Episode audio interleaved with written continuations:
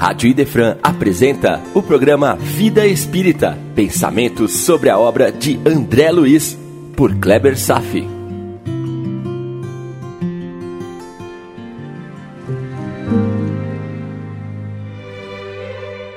Nosso Lar, capítulo 31, Vampiro, parte 2.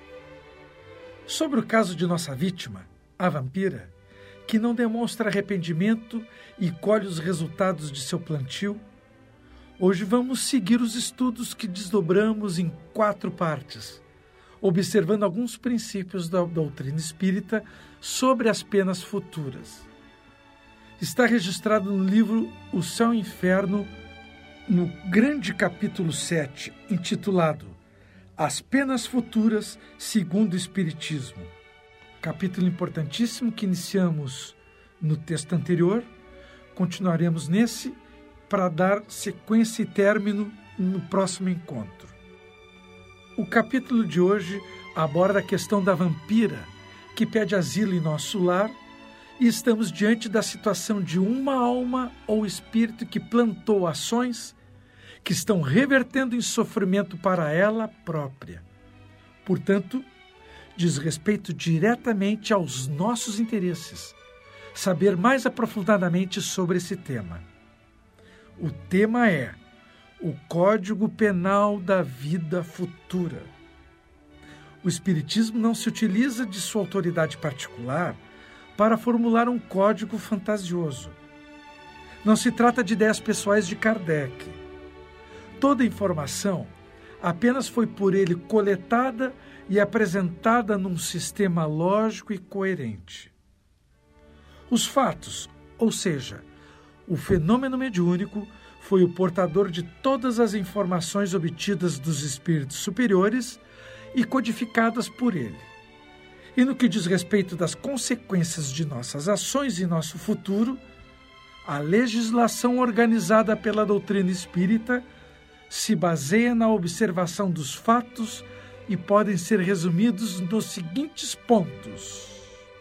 Primeiro, a alma ou espírito sofre, na vida espiritual, as consequências de todas as imperfeições que não conseguiu se libertar durante o período de vida que viveu na Terra.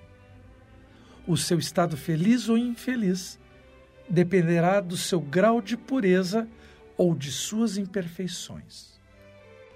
Muito bem, meu irmão. Ação e reação. É uma lei inexorável que irá se cumprir. Nada pode ser escondido dos olhos de Deus.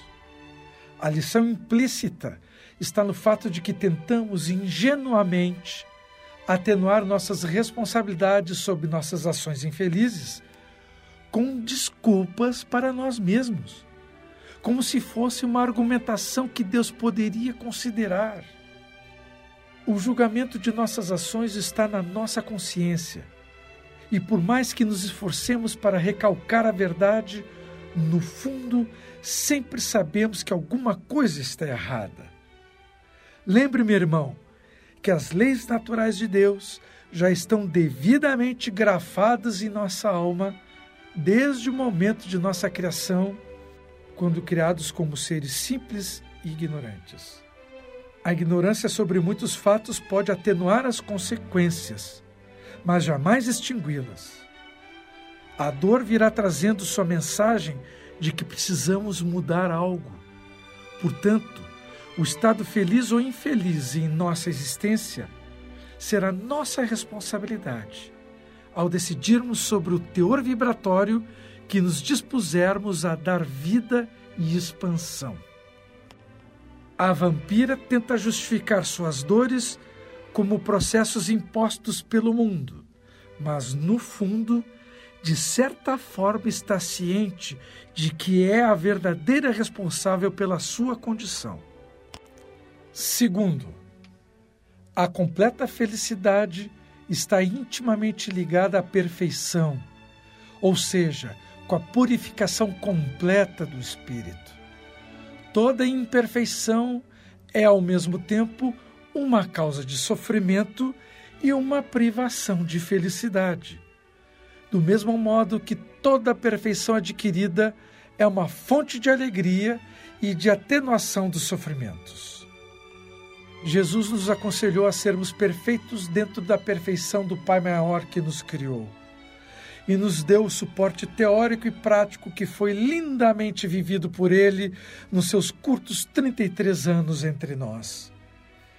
O evangelho de sua passagem é a bússola da integridade moral, fonte da absoluta sabedoria para alcançarmos a felicidade plena.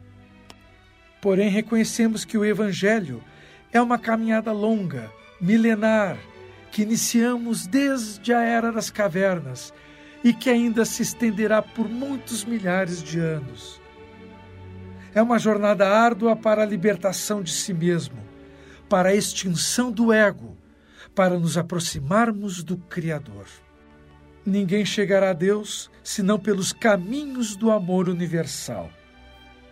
Jesus é o caminho, por isso nos disse que ninguém irá ao Pai senão por ele. Avançar passo a passo do despertar dos profundos valores morais é a nossa única meta. Quanto tempo para despertar o amor de Deus que habita dentro de nós? Muito tempo. Mas saiba de uma coisa: os processos reencarnatórios também têm seus dias contados. Dia chegará que não precisaremos mais reencarnar. E na medida que marchamos montanha acima, em direção às luzes, a expressão de felicidade também crescerá proporcionalmente. A relação entre felicidade e perfeição é direta. Quando falamos sobre o umbral ou das regiões abismais da subcrosta, estamos apenas notificando a existência de regiões criadas por nós mesmos, expressão de nossa mente, projetada ao mundo ao nosso redor. A dor e o sofrimento são apenas reflexos da nossa própria ignorância, reflexos do nosso estado espiritual ainda primário. A vampira projeta em sua vida e em seu perispírito apenas o resultado de suas ações desviadas dos caminhos do bem. Quando adoecemos, estamos, na verdade, projetando nossas imperfeições morais no corpo, que toma a forma de patologias. Terceiro, não há uma única imperfeição da alma que não acarrete consequências desagradáveis e inevitáveis, assim como não há uma só qualidade boa que não seja fonte de alegria. Portanto, a soma das penas é proporcional à soma das imperfeições, como a soma das alegrias é proporcionada à soma das qualidades. A alma que tem dez imperfeições, por exemplo, sofre mais do que a que só tem três ou quatro. E quando dessas dez imperfeições não lhe restar mais do que a metade ou um quarto, a alma sofrerá menos. Quando todas as imperfeições forem extintas, então a alma não sofrerá mais e será perfeitamente feliz. É a matemática cósmica na expressão da suprema perfeição das leis que nos regem. Nada, nenhuma ação, nenhum pensamento ínfimo que seja, não atuará dentro da mente de Deus, que fique isenta de consequências. Nada fica de fora. Não há um caderno de anotações paralelas de nossas ações e pensamentos que serão abolidas das suas consequências. E antes de fazer algo, pensar. E antes de pensar, pensar no teor dos próprios pensamentos a vigilância do que se pensa. Como Jesus nos disse que quando pensamos em pecar e o pecado não se consumou, mesmo assim o homem já pecou por pensamentos. Sabe o que significa isso? Que a vigilância sobre os próprios pensamentos também é uma meta para a felicidade. Quando você pensa em algo, já está a caminho de realizá-lo. Como é mesmo aquela frase? Pensamento é tudo. Claro, pois a própria natureza da alma, a própria essência dos espíritos é o pensamento. Por isso é denominado na doutrina espírita como princípio inteligente. Então, a perfeição ou imperfeição está localizada no pensamento. O homem é aquilo que realiza, é o resultado de suas ações. Isso pode ser verdade se considerarmos que todas as realizações um dia foram concebidas pela mente. Mas nem todos os pensamentos se concretizam em materializações finais de projetos. No entanto, todos os pensamentos reverberam no ambiente fluídico do mundo espiritual, atuando sobre tudo ao redor. No final, para que serve este conceito? Para nos lembrar que somos co-criadores dos mundos a partir da natureza do que pensamos. As materializações são produtos finais. E apesar de nem todas as coisas que pensamos se tornam físicas, materializadas, elas são fontes permanentes de influência sobre o meio. Penso, logo interfiro. O teor moral do que penso cria a felicidade ou a dor que acompanha a minha vida, feito uma sombra.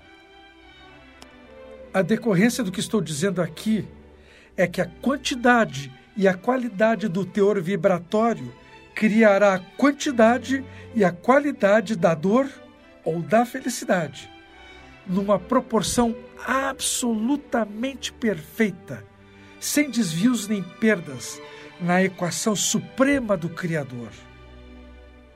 Kardec complementa esse item 3 dizendo: abre aspas. O mesmo acontece na Terra. A pessoa que tem muitas moléstias sofre mais do que aquela que tem apenas uma ou nenhuma. Pela mesma razão, a alma que possui dez qualidades boas desfruta de mais alegrias do que aquela que tem menos. Fecha aspas. Essa é a mais perfeita equação moral que poderemos conceber, plenamente de acordo com a justiça divina. Quarto item. A lei do progresso oferece a toda alma a possibilidade de adquirir o bem que lhe falta e de libertar-se do que tem de mal, de acordo com a sua vontade e os seus esforços. Disso resulta que o futuro está ao alcance de todas as criaturas, porque Deus não abandona nenhum de seus filhos. Ele os recebe em seu seio à medida que atingem a perfeição, deixando a cada um um mérito das suas obras. Aliás, isto foi a primeira frase que eu disse no capítulo 1, parte 1, texto 1 no início dos nossos estudos do capítulo 1, quando eu falei a frase de Jesus: A cada um conforme suas obras. Deus é misericordioso com todos os filhos, mas não é injusto. A cada um conforme suas obras. É a justa perfeição incidindo sobre nossas consciências. E por que Deus deixa para nossa consciência o julgamento de nossas ações? é porque já temos inscritas as suas leis na fornalha de nossa alma. Apenas por isso. Na medida que despertamos os valores cristãos da existência, maior é o grau de refinamento sobre nosso auto-julgamento. Então, somos mais justos no compreender das coisas. Somos mais tolerantes no sentir as dores pedagógicas de nossas existências e somos capazes de sentir um teor de felicidade que sempre se expande com o espírito. Na medida do crescimento moral, cada vez mais o espírito se preocupa em devotar tempo no alto burilamento de sua natureza moral. E a lei do progresso é a permissão para que o espírito possa promover sua renovação constante. Tão verdade que, a partir de sua vontade e de seus árduos esforços de trabalho útil, conseguirá deixar de lado tudo de ruim que já plantou, para renovar seus jardins de caridade. Consequentemente, não há condenação perpétua, e é isso que eu quero chegar. Sempre teremos oportunidade de renovar a nossa natureza mental e comportamental. E isso se dará a partir dos esforços constantes na luta por essa renovação e pelo crescimento. Não há condenações perpétuas, nem últimas chances. Não há compra de indulgências. Os negócios do Pai, como dizia Jesus, é entre nós e Ele. Ele determina e eu obedeço. Ele dita, eu cumpro, até que um dia diremos: Eu e o Pai somos um só. Sim, o futuro está ao alcance de todos, demorado para os tolos e teimosos, e mais rápido, leve e suave para os homens de boa vontade. Quinto item. O sofrimento está ligado à imperfeição, como a alegria está ligada à perfeição. Desse modo, a alma traz consigo o próprio castigo ou o prêmio, onde quer que ele se encontre, sem necessidade de um lugar circunscrito. O inferno está em toda parte em que haja almas sofredoras, e o céu igualmente onde houver almas felizes.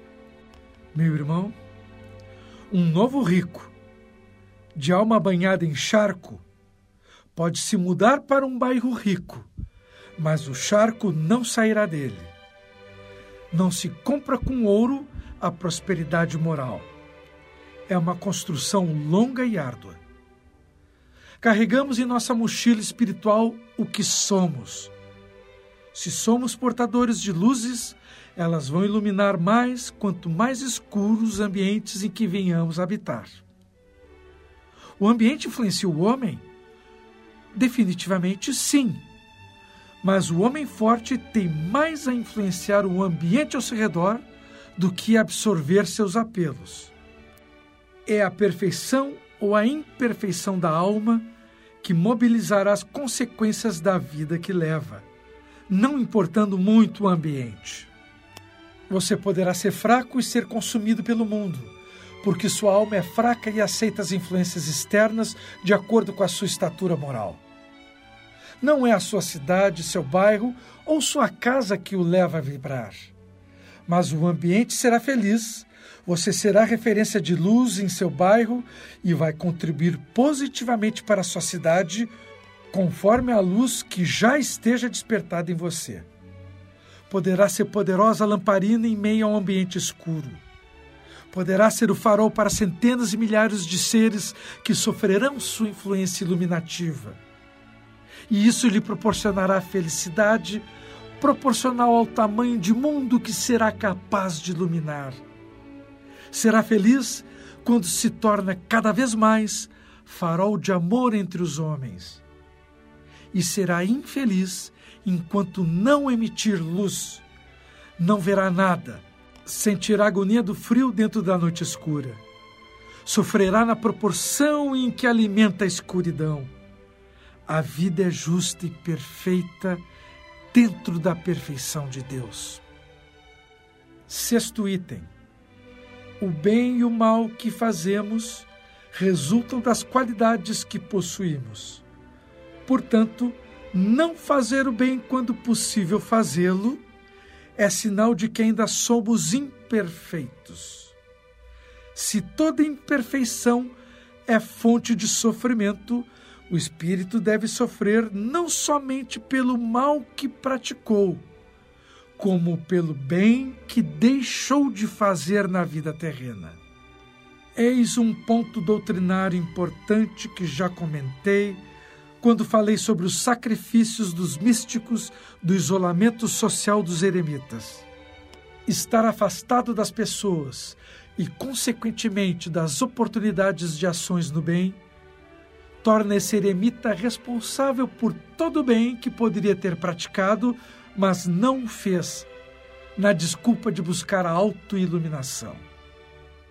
Poderíamos até imaginar que a caminhada mística desses iniciados poderia levá-los aos píncaros celestiais.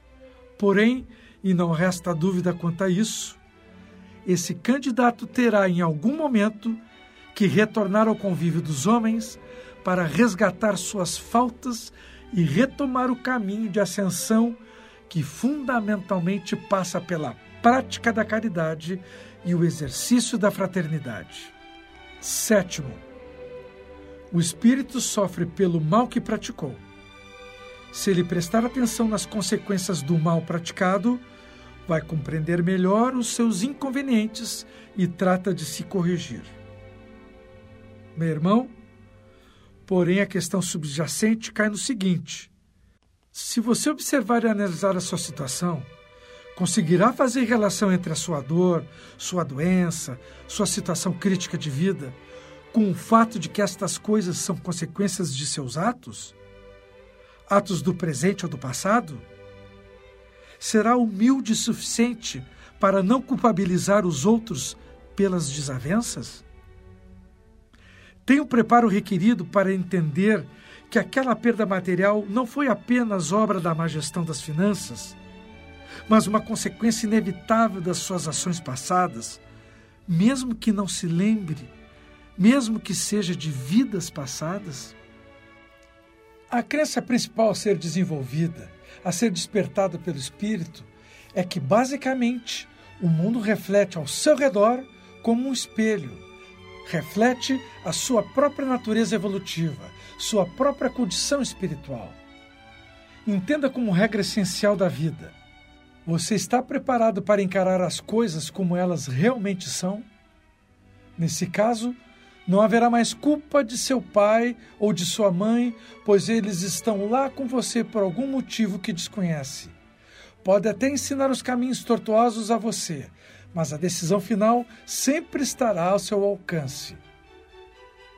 No seu nível de maturidade espiritual, fará suas escolhas e poderá ter nascido na favela mas será violento se ainda for violento, e será amoroso e íntegro, mesmo em meio hostil, se já tiver despertado valores mais profundos. Se está compreendendo o que estamos avaliando aqui, o que foi descrito por Kardec, segundo os ensinos do Espírito de Verdade, chegou a hora de assumir a vida integral, como ela é, e não como você queira que seja. Compreende? Oitavo, a justiça de Deus é infinita e leva em conta com muito rigor o bem e o mal que se pratica. Não há uma única ação má, um único mau pensamento que não tenha consequências fatais, assim como não há uma única boa ação, um só bom impulso da alma, mesmo que pequeno, que fique perdido. Isso vale até para os mais perversos, visto que tais ações representam sempre um início de progresso. Nós temos ainda a pálida noção do quanto é perfeito o sistema de Deus. Ainda podemos achar que um desvio de olhar de indiferença para alguém que solicita atenção passa despercebido por ele. E mais, quando nos posicionamos em relação ao universo, achamos que nossa insignificância é tão extrema que Deus não teria espaço em sua consciência divina para contabilizar cada ínfima ação de cada pessoa. Suas leis são perfeitas. Não há uma molécula de água que circule em seu sangue que ele desconheça. A sua superconsciência é simplesmente colossal e não temos as mínimas condições de compreendê-la. Assim, tomamos a nós mesmos como padrão de referência para entender a Deus. Quanta ingenuidade! E ainda nos pegamos dizendo coisas tolas como: Deus se zangou, Deus ficou triste, Deus é fiel. Se Deus quiser, nosso time vai ganhar. Não podendo ser Deus, queremos pelo menos compará-lo com as nossas aptidões e características humanas. Os orientais dizem que ele é o inominável, o indescritível, o inconcebível. Nono item. Toda falta cometida, todo mal praticado é uma dívida contraída e que deverá ser paga. Se o não for nessa existência, será na próxima ou nas seguintes, porque todas as existências estão interligadas entre si. Meu irmão, o termo mais adequado é, é existências solidárias, mas você já sabe disso. Tudo que for quitado numa existência não será cobrado noutra. Você já ouviu falar que o amor cobre uma multidão de pecados? Jesus nos ensinou que o resgate do mal que praticamos poderá ser atenuado com as boas ações. Então, a prática do bem não apenas desperta valores do coração, como atenua as dores que plantamos em nosso coração.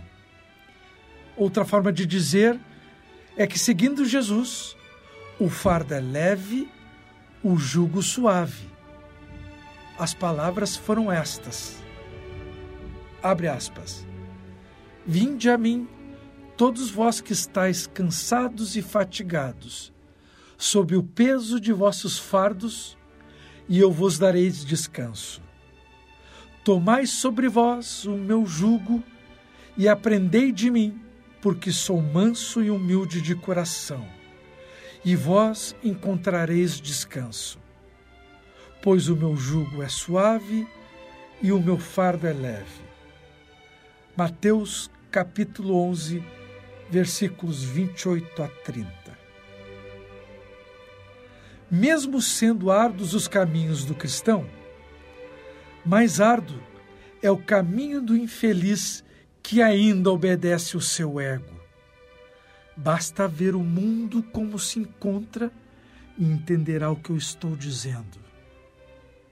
Por hoje era isso. Desejo paz a todos e até breve.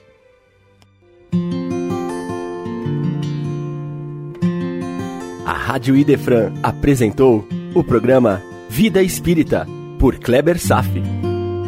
Todas as terças e quintas, às nove da manhã. Programa Vida Espírita